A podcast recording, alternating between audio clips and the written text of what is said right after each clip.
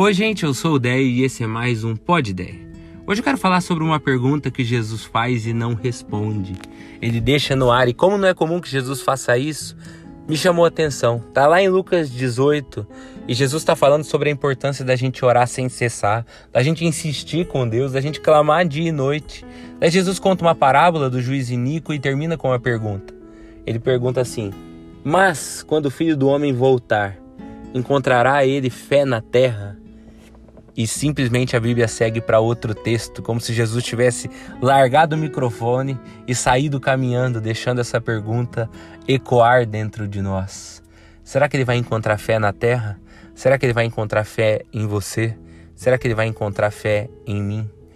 E é interessante que ele não pergunta se ele vai encontrar igreja aberta, se ele vai encontrar música de louvor, se ele vai encontrar células e pequenos grupos. Ele pergunta se ele vai encontrar fé.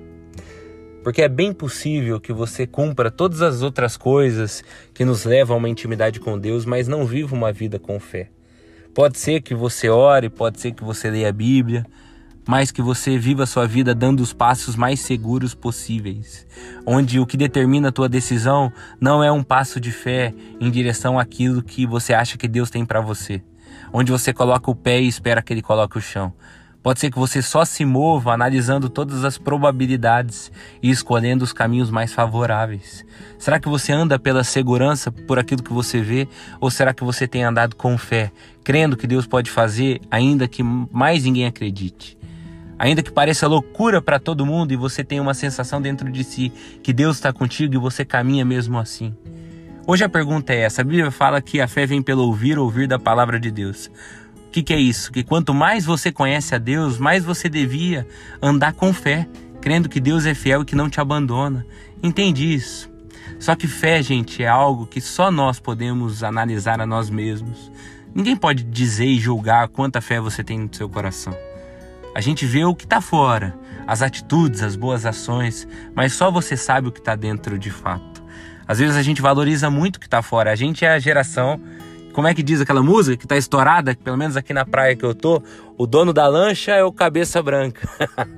Mas todo mundo tira selfie na lancha como se fosse o dono, porque nessa nossa geração o que importa é o que parece. Você não é o dono, mas parece que é, então tá lá na rede social. Pessoa nem crê muito em Deus, mas coloca um versículo lá na legenda e tá tudo bem. Mas com Deus não é assim.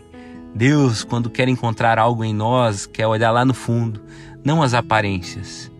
Então, lá no fundo, fica a pergunta que ecoe dentro de você: Como anda a sua fé?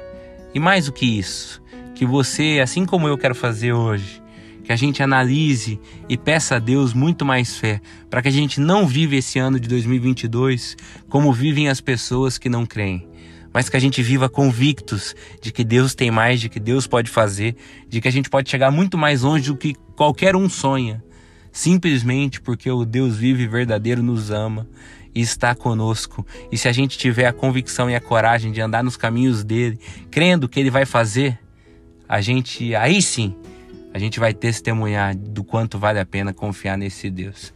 Pensa sobre isso. Que Deus encontre fé em você, que Deus encontre fé em mim. Até amanhã. Tchau, tchau.